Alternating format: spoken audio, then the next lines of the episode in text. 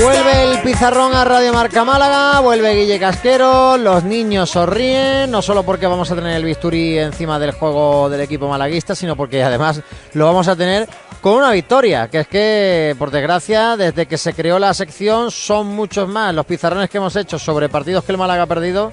de los que hemos hecho sobre victorias malaguistas, especialmente en este nefasto curso 22-23. Guille Casquero, ¿qué tal? Buenas tardes. Juanjo Fernández, ¿qué tal? Muy buena Radio Marca. No sé si has tenido que repasar los apuntes siete, ocho veces porque te salían las cuentas de que el Málaga había ganado y eso no era, era un algoritmo que no tenías tú en los apuntes, la victoria del Málaga. No me lo creía, y menos en la tarde del sábado viendo el penalti de, Rubén Castro, pero ahí está, ¿eh? Gol de Eric Morán, que no creo que no marcó ningún gol como malaguista, pero nos da una victoria a posteriori y con ese gol en propia puerta. La verdad que hacía falta, mucha falta, te escuchaba ese análisis, no ese resumen de los pizarrones negativos, que son muchos más, por desgracia, que de los pizarrones positivos, y esto que nosotros siempre intentamos sacarle el lado bueno a, casi todo, pero cuando te tiras más de un año sin ganar en casa, eh, pues es muy difícil. Vuelve el Málaga a ganar y sobre todo lo que yo diría es que se vuelve a ver a un Málaga trabajado, peligroso, con algunos errores y de bulto, ahora comentaremos, pero un Málaga que tiene, digamos, futuro y que le ve un plan consolidado.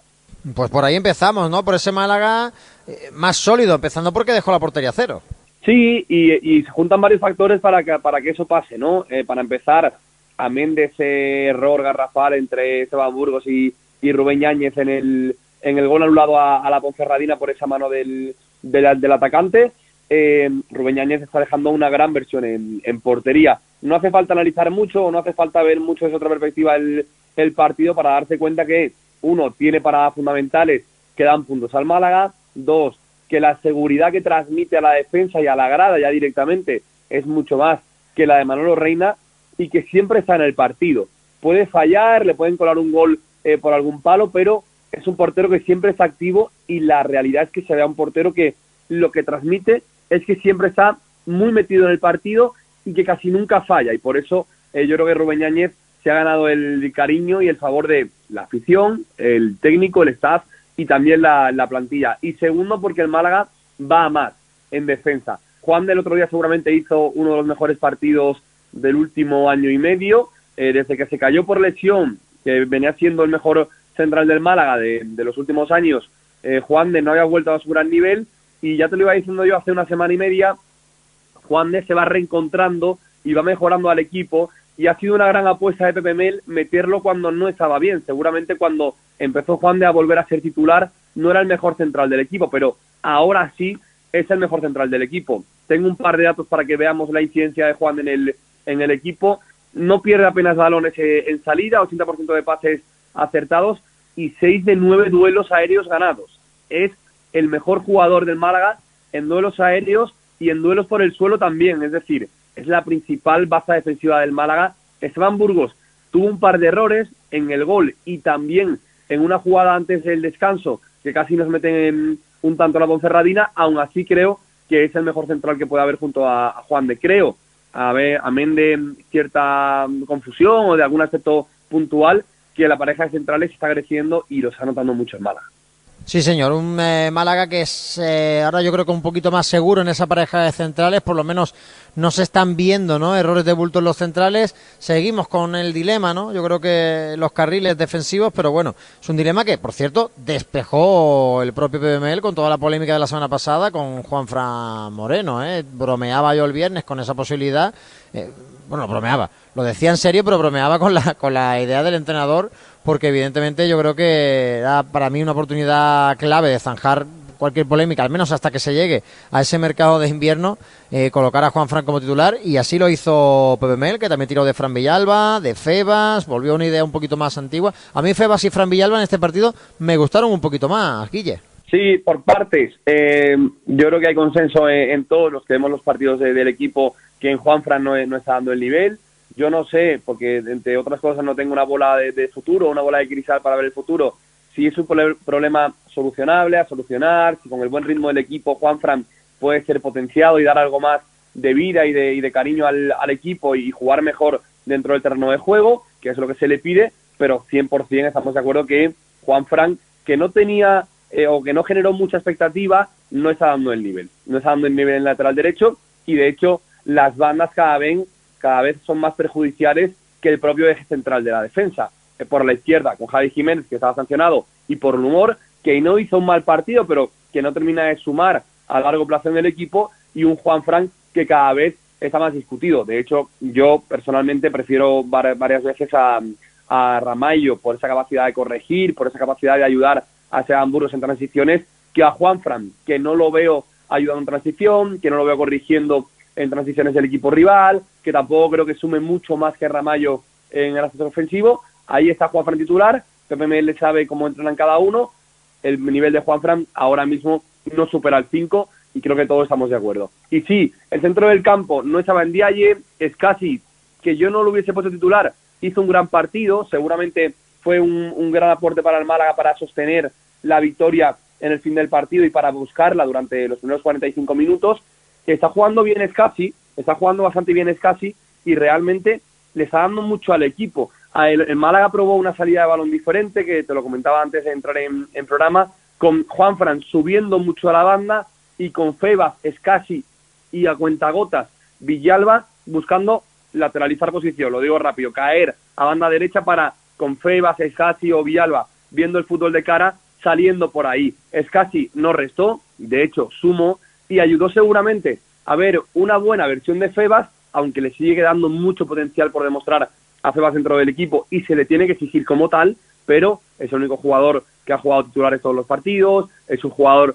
que está compitiendo y compitiendo por dentro, como lo hizo Villalba el otro día frente a la Ponferradina, los dos muestran una mejor versión. Está claro, y lo decía un oyente antes y estoy de acuerdo con él, que el Málaga de Pepe Mel se puede resumir como el Málaga de los, de los laterales, mejor dicho, como el Málaga de las bandas y de los extremos. Y eso habla muy bien de Aitam, que ahora comentaremos, habla muy bien de la idea de Pepe Mel, habla muy bien de la profundidad de Cristian, que le está dando Cristian al equipo, pero también habla algo de soslayo mal de Villalba y de Febas, porque teniendo tanta calidad por dentro, no se entiende cómo este equipo no es tan propositivo por dentro, ni propone y genera tantas ocasiones por dentro como debería por los nombres que tiene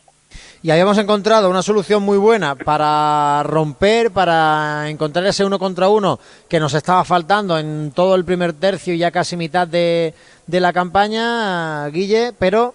se nos ha fastidiado, se nos ha trucado con la lesión de, Aitán. Pues sí, porque porque además es un jugador eh, que era muy importante y ya no solo en el gol y ya no solo en el área. Aitán es verdad que no incidía mucho con balón, de hecho en los primeros 45 minutos toca algún balón menos que Cristian, pero ayuda mucho defensivamente, tiene siete duelos ganados de nueve en el centro del campo, roba mucho balón, ayuda mucho en ese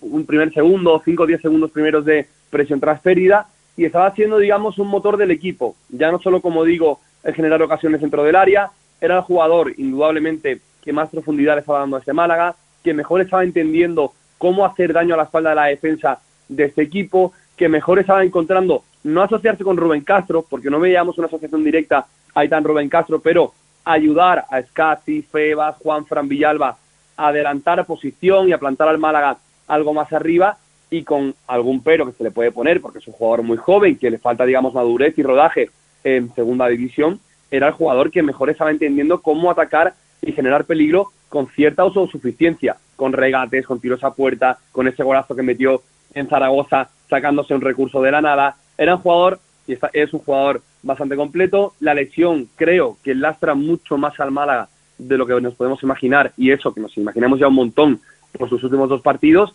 pero mm, así como Cristian es un jugador de solo finalización y que solo aporta en últimos metros, o es lo que nos ha demostrado por ahora Cristian, que lo hace perfectamente, pero su naturaleza nos lleva a verlo siempre cerca del área y ayudando en últimos metros, Aitam en asociación, en posesión, en fútbol parado, aportaba mucho más al Málaga. Si Pepe Mel, eh, a Pepe Mel le faltaban dos eh, extremos con la caída de Gallar, eh, había encontrado a uno indiscutible, que estaba siendo, creo, el mejor jugador del equipo, ahora se nos va un jugador importantísimo. Es que es vital, para el Málaga ahora mismo es vital y no lo va a tener hasta el año que viene. Pues sí, no sé si quieres poner la lupa sobre algo más en este Málaga 1 Ponfe 0, Guille. Pues bueno, eh, simplemente una cosa que le ha dicho un par de veces, refiriéndome a Itam y refiriéndome a, Fran Villalba, Eh, creo que Pepe Mel está trabajando muy bien los, los miembros que, tiene. Ahora le vuelve en que seguramente le va a ayudar mucho más a sacar la, la pelota desde atrás y, y, a esa presión. Pero dos señales de identidad que ha puesto Pepe Mel al equipo. Así como ahora mismo no hay calidad o no florece esa calidad que se presupone que tienen muchos jugadores, Feba, Rubén Castro, el propio Villalba, Pepe Mela ha implantado dos, dos mecanismos. Uno, el de presión transferida, agresiva, trabajada y controlada, Fran Villalba lo entiende muy bien, haciendo las veces el segundo delantero. Febas y no tienen miedo y peligro y lo hacen realmente bien al adelantar la línea con los dos extremos. Juan Fran pica defendiendo frente hacia adelante, es mucho mejor que, que frente hacia atrás. Y el humor también. Y Juan y Esteban Burgos son dos centrales que ya no solo este año ni en el partido frente al Ferradina, son dos centrales que se entienden muy bien defendiendo hacia adelante y que Esteban Burgos en el Eibar en primera y en segunda ha destacado más por eso que por defender a la contra o en transiciones de ofensivas del rival y por correr hacia detrás. Una es esa, una presión transferida que le está dando al equipo mucho para controlar el partido, no seguramente para generar ocasiones de peligro, pero sí para que no se las generen, que ya es un paso, y para controlar el partido con balón. Y la segunda, una salida que se notó que estaba muy trabajada, con Aitán picando la espalda de, Rubén Castro, con Juan Fran saltando y saliendo mucho eh, en la salida, que daba un espacio que quería en el que quedase ahí para que ese espacio fuese atacado por Febas, Scassi y alguna vez, como he dicho antes, a cuenta gotas con, con Villalba. No se le puede pedir eh, mucho más a Mel, que el equipo gane, que el equipo siga trabajando. Está lastrado por la planificación deportiva, eso ya lo sabemos, pero con los miembros que va teniendo, creo que está potenciando al equipo. Queda mucho más, hay que ser más exigente con todos, pero el equipo creo que el otro día mostró una gran versión, no solo por ganar, que al final fue una jugada puntual la que te da tres puntos, pero la sensación, a mí por lo menos desde lejos, desde Madrid, me dio una sensación totalmente diferente.